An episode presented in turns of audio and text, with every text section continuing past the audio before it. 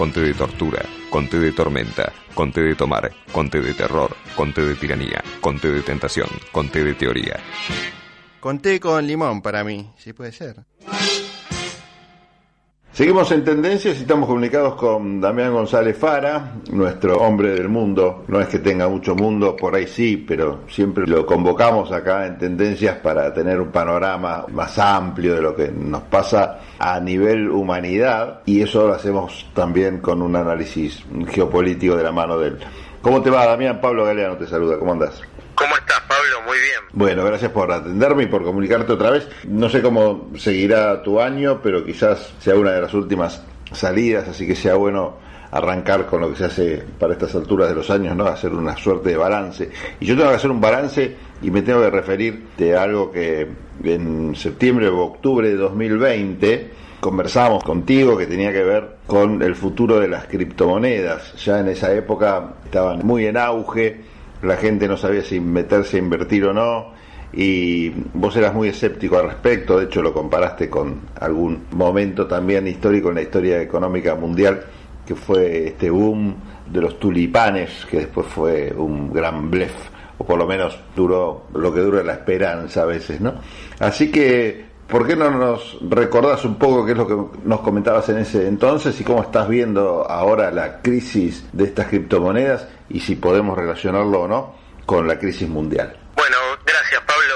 Eh, aparte, aprovecho, digamos, teniendo en cuenta esto que decís muy bien de que estamos llegando a fines del 2022, para agradecerte siempre por el espacio, para agradecerte por esta posibilidad que brindás a través de tu medio de comunicación de que podamos comunicar ideas con total libertad. No quería dejar pasar la oportunidad para agradecerte eso.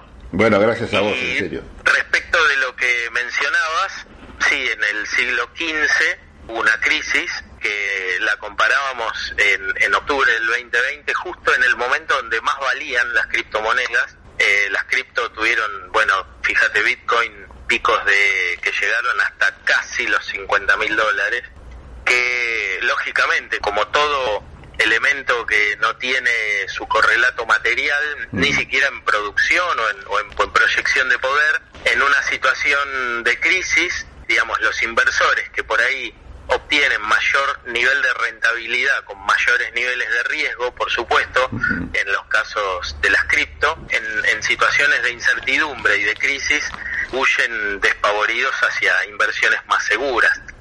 Y en ese sentido, eh, lo que comparábamos en ese momento era eh, la crisis de los tulipanes de, Holanda, el crack, teniendo en cuenta que hubo un boom, una moda de, tulipanes en ese momento en, los Países Bajos y que de un día para el otro eh, los tulipanes pasaron de valer el equivalente a lo que hoy serían eh, tres mil dólares por tulipán, 3.500 dólares por tulipán, a valer cero, y este fue un descalabro completo de, de, un modo de acumulación, de un modo de comercialización eh, de, un, de un activo que en realidad no tenía ese valor, sino que estaba inflado. Bueno, en el caso de, la, de las criptomonedas, lo primero que hay que entender es que en realidad no son un activo tangible, lógicamente son un código, en realidad, son un código encriptado. Y entonces, eh, lo que decíamos recién, ¿no?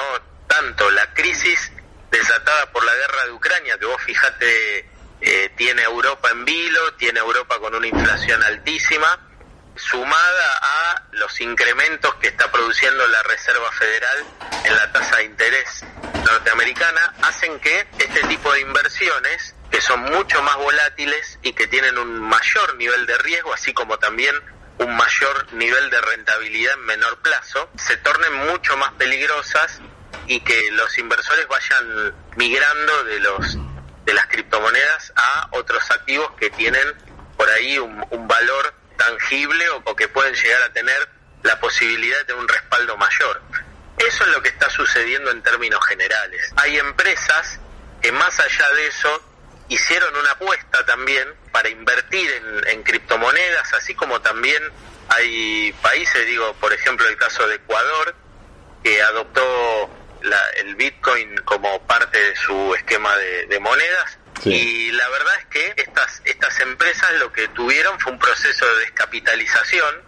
Esto es un problema que están teniendo los, los accionistas de empresas que han adquirido bitcoins como inversión extra o hasta inclusive trabajan comercializando sus productos y vendiendo a cambio de Bitcoin. Claro, ¿qué puede pasar con un, con un país que se metió como Ecuador a apostar por esta tecnología o por estas nuevas formas de comercializar? Mira, lo primero que pasa es que si vos ataste tu moneda a mm. una moneda que se desvaloriza, que pierde, digamos, capital, que se descapitaliza, automáticamente tu moneda también. Se va la lona. Em, entonces, digamos, lo que, lo que sucede es que eh, eso empieza a generar también un correlato hacia el interior del país en materia de inversión, en materia de resguardo de activos, se genera inseguridad, o sea, genera toda una sensación de inseguridad en materia económica interna y, eso puede producir un descalabro económico y financiero sin una magnitud que la puedas cuantificar. Mm, contame, Damián, ¿qué inversiones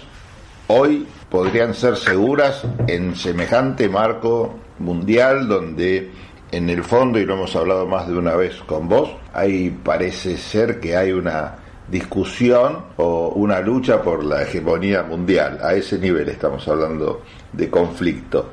Eh, en ese marco, ¿hay algo seguro? Mira, en las inversiones que más crecieron fueron las energéticas y las tecnológicas, ¿no? Mm. O sea, si vos te fijas, gran parte de, de escalabro inflacionario que está viviendo el mundo tiene que ver con esta cuestión de la falta de, suministro energético, digamos, por parte de Rusia para el resto de Europa en materia de gas, pero eso también trajo aparejado el tema del petróleo, trajo aparejado derivados. Hay altos niveles de inversión en lo que son energías renovables y en los países donde ese tipo de inversiones están proyectadas a un plazo un poco más eh, más largo, sí ha vuelto lo, que es eh, la mirada, se ha vuelto hacia energía nuclear, hacia tipos de energía más convencionales. Y respecto de lo que son las tecnológicas, bueno, mm. todo lo vinculado a eh, el hardware, a la producción,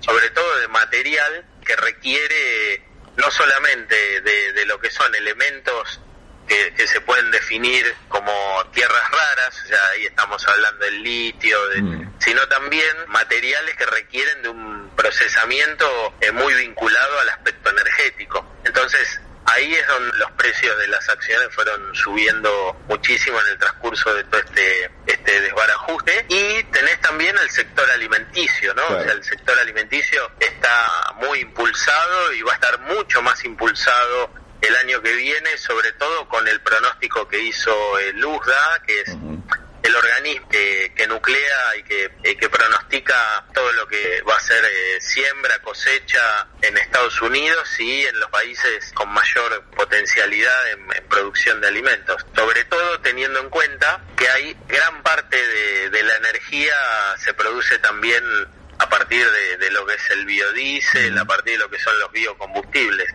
que tienen que ver con la producción de grano, ¿no? Ya que estamos en un momento así deportivo, mundial, de futbolero a nivel internacional, ¿quién está ganando hoy los partidos que se están jugando a nivel geopolítico? Mira, yo lo veo en términos de lo que es el largo plazo, que es como se tienen que mirar estos partidos, ¿no? O sea, si vos me decís en, en 100 metros llanos y en 100 metros llanos eh, no está definido, probablemente quizás la dinámica que viene arrastrando Estados Unidos puedas decir con la OTAN, puedas decir, bueno, existe la posibilidad de que Estados Unidos prevalezca. Ahora, si vos lo mirás en el largo plazo y ves hacia atrás también el largo plazo, como dijo Deng Xiaoping en una entrevista que le hizo Oriana Falassi, cuando le preguntó qué tipo de influencia tuvo el contenido de, la Revolución Francesa en China, dijo es un evento demasiado próximo en el tiempo como para sacar conclusiones. Y ahí mismo Deng Xiaoping acotó, China dominó el mundo durante 4.800 años, descansamos 200 y ahora vamos a volver a dominar el mundo.